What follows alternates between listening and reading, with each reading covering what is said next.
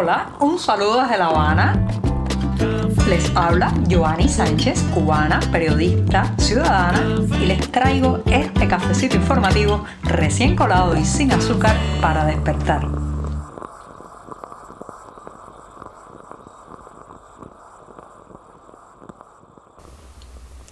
Ya extrañaba sentarme frente al micrófono, servirme un buchito de café recién colado y conversar con ustedes los temas más importantes del día. Por suerte llegó el lunes, reinicio este programa en una jornada que ha amanecido soleada, con una temperatura algo agradable que promete seguir subiendo a lo largo del día aquí en la capital cubana y además voy a comenzar hablando de liderazgo y civismo. Sí, liderazgo y civismo en un momento en que el pesimismo, el pesimismo se extiende entre tantos y tantos cubanos. Pero antes de decirles los titulares, voy a pasar a servirme ese buchito de café que les hablaba al inicio del programa y también se estaba colando en la cafetera para dejarlo refrescar y entonces sí poderles decir los titulares de este 7 de marzo de 2022. Les adelantaba que iba a hablar de liderazgo y civismo, la responsabilidad de cada uno. Sí, dejemos de escurrir el bulto hacia terceros y hagamos cívicamente lo que nos corresponde a cada uno. También del parnaso deportivo al lodo de la crítica oficial. Así ha caído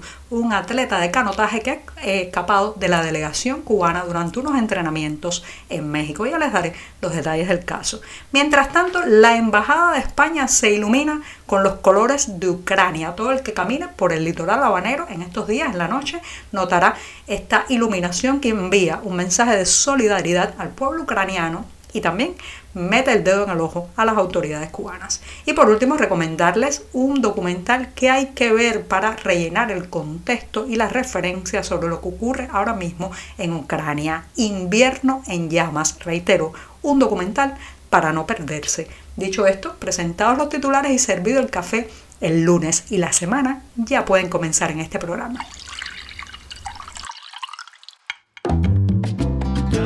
Si eres de los que te gusta estar bien informado, síguenos en 14ymedio.com. También estamos en Facebook, Twitter, Instagram y en tu WhatsApp con este cafecito informativo.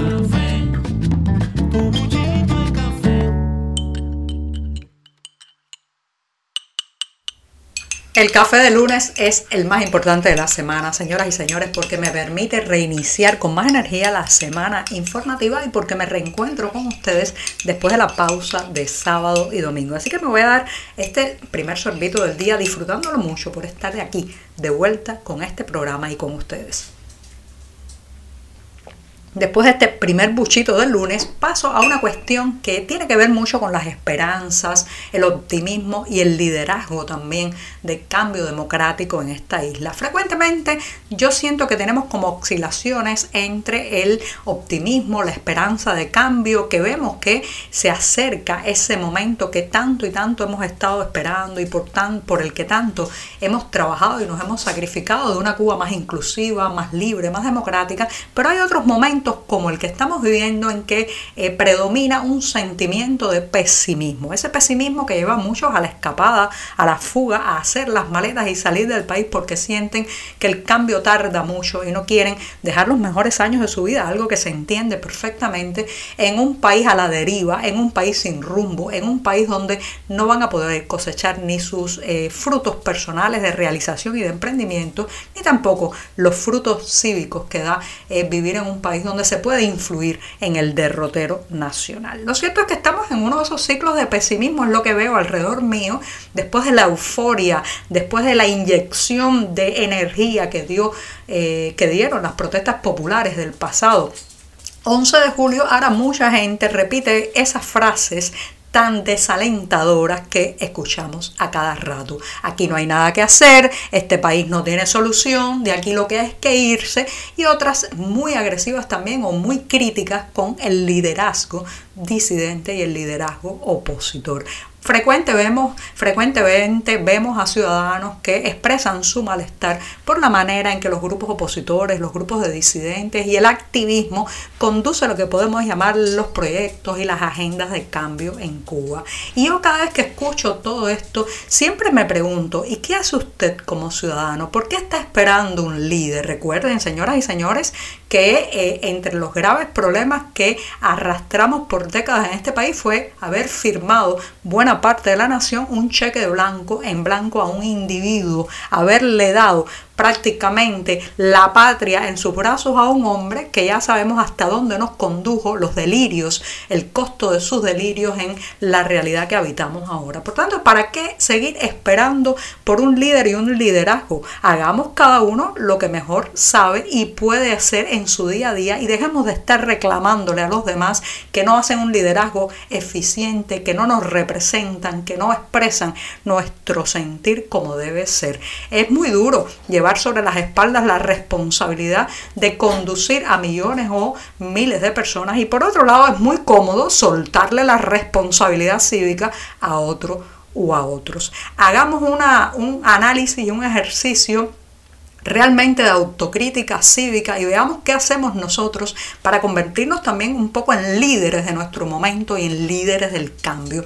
Muy probablemente estamos dejando la responsabilidad sobre los hombros de los otros a los que estamos muy, muy, muy dispuestos y rápidamente a criticar, emplazar y arrastrar por el fango de la crítica, sin embargo, en el momento en que nos necesitan, en el momento que podemos dar los apoyos, muchas veces los dejamos solos ante la represión y solos ante el régimen. Pero no es solamente este tema de el liderazgo, es también que en una sociedad donde ha habido un deterioro ético y moral por décadas, por más de medio siglo, de distorsiones que traen el oportunismo, la simulación, la mentira constante en la que vivimos, no podemos pedirles a ciertos líderes eh, de la oposición y la disidencia que ellos sean perfectos. Señoras y señores, en una población como esta, lo que también puede emerger del liderazgo está marcado por las deficiencias que tenemos todos, deficiencia en la aceptación del criterio ajeno, deficiencia en la convivencia con la pluralidad,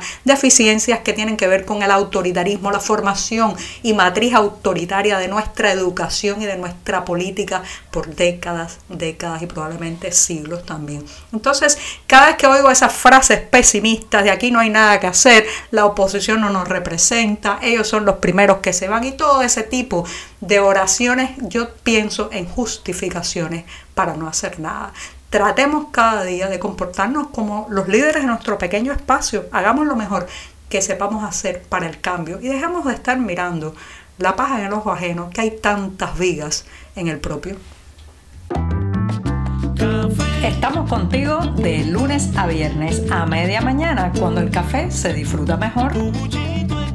Comparte conmigo, con tus amigos e infórmate con este cafecito informativo. Del Parnaso deportivo al lodo de los insultos. Sí, así ha pasado un deportista cubano rápidamente en los medios oficiales de ser ensalzado hace siete meses Fernando Dayan, Jorge Enríquez por ser el primer oro olímpico en canotaje para Cuba. Allí era prácticamente un héroe para estos medios controlados por el Partido Comunista que ahora mismo lo rechazan, lo insultan y además prácticamente lo convierte en un paria deportivo para la isla al tacharlo de desertor porque Jorge Enríquez de, abandonó la delegación cubana este domingo cuando estaba entrenando en México. La noticia ha sido confirmada por la Comisión Nacional de Canotaje en un comunicado en el que lo califican de grave indisciplina lo que ha hecho, reitero, Fernando Dayán Jorge Enríquez. Una grave indisciplina que echa por tierra años de intensa labor. Así ha dicho el comunicado oficial que eh, lo hace eh, bajar de, como decía al inicio, de ese parnazo deportivo a la gran promesa del canotaje cubano, a convertirlo en un paria a ojo de las autoridades deportivas que lo acusan, nada más y nada menos de dar la espalda al compromiso con nuevos resultados para su deporte y su pueblo. Esto, señoras y señores, es una lección a aprender por todos los atletas que un día son aplaudidos y al otro día rechazados por tomar la decisión personal, individual y de vida de radicarse en otro país. Y si usted camina por estos días en la noche alrededor del litoral de La Habana, sobre todo en la zona entre Centro Habana y La Habana Vieja, notará inmediatamente los colores azul y amarillo que destacan en la fachada del edificio donde está ubicada la Embajada Española de La Habana. Sí, el consulado y la Embajada Española han querido así enviar un mensaje de solidaridad con el pueblo ucraniano y de rechazo a la invasión rusa en ese territorio y pues han utilizado el sistema de luces de la fachada del inmueble para enviar esa, esa muestra de solidaridad y de apoyo. Una muestra que no solamente pues leen los diplomáticos ucranianos radicados en La Habana, sino también que seguramente están molestando bastante al régimen de La Habana, que como saben ha mostrado parte de su apoyo a la ofensiva rusa y también pues difunde a través de los medios oficiales la versión eh, que acuña el Kremlin sobre el conflicto. Según los medios oficiales cubanos, se trata de una misión eh, militar especial para desnazificar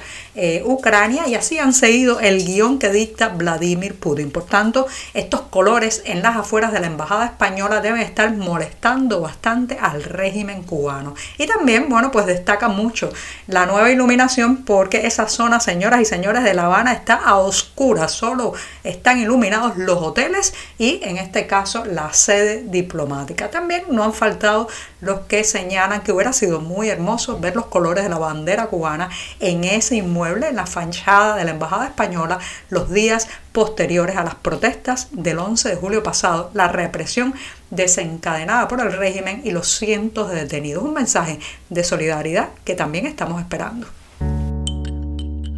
Y me despido de este programa de lunes, todavía con la semana informativa por delante a la que le quedan muchísimos días, con una recomendación de un documental. Sí, señoras y señores, porque para opinar públicamente de algunos temas muy sensibles es mejor, es mejor informarse previamente todo lo que se pueda. Y este es el caso de la crisis ucraniana, de la invasión rusa a Ucrania, que les recomiendo para tener contexto y sobre todo antecedentes de lo que está ocurriendo, ver el magnífico documental Invierno en llamas. Invierno en llamas está haciendo tendencia a través del servicio de streaming Netflix, pero ya, ya llegó a Cuba y se está distribuyendo de mano en mano a través de las memorias USB y otras fuentes alternativas de difusión de contenido. Así que les invito a ver Invierno en llamas, la lucha de Ucrania por la libertad, un documental que muestra los valores de la libertad y la democracia como calan hondo en la juventud de ese país. Y también es un documental que nos habla directamente, nos interpela y nos da muchísimas ideas a los cubanos en estos momentos que vivimos. Así que Invierno en llamas es la recomendación para despedir este programa de lunes. Muchas gracias y hasta mañana. Es todo. Te espero mañana a la misma hora. Síguenos en 14medio.com. También estamos en Facebook, Twitter, Instagram y en tu WhatsApp. No olvides, claro está, compartir nuestro cafecito informativo con tus amigos.